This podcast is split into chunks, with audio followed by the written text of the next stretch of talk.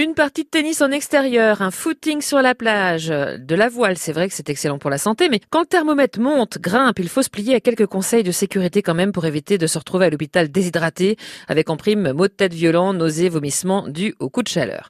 Première règle d'or, choisissez la bonne heure pour faire de l'exercice physique. Votre corps supportera mieux l'effort en début de matinée et en début de soirée, lorsque les rayons du soleil ne sont pas à leur niveau maximum. Évitez toute dépense énergétique excessive entre midi et 16 heure à laquelle le soleil tape le plus. Et autant que possible, exercez-vous à l'ombre ou dans des endroits climatisés ou bien ventilés. Lorsque vous faites du sport sous le soleil, votre organisme transpire forcément, plus rapidement, plus abondamment. Alors pensez à prendre une bouteille d'eau avec vous et avant de partir, buvez un petit coup. Et pendant et après l'exercice aussi. La Croix-Rouge française l'indique, il ne faut pas passer la barrière des 30 degrés et éviter de faire du sport à cette température en plein cagnard, sinon le coup de chaleur est assuré et quel que soit votre niveau de sport en plus.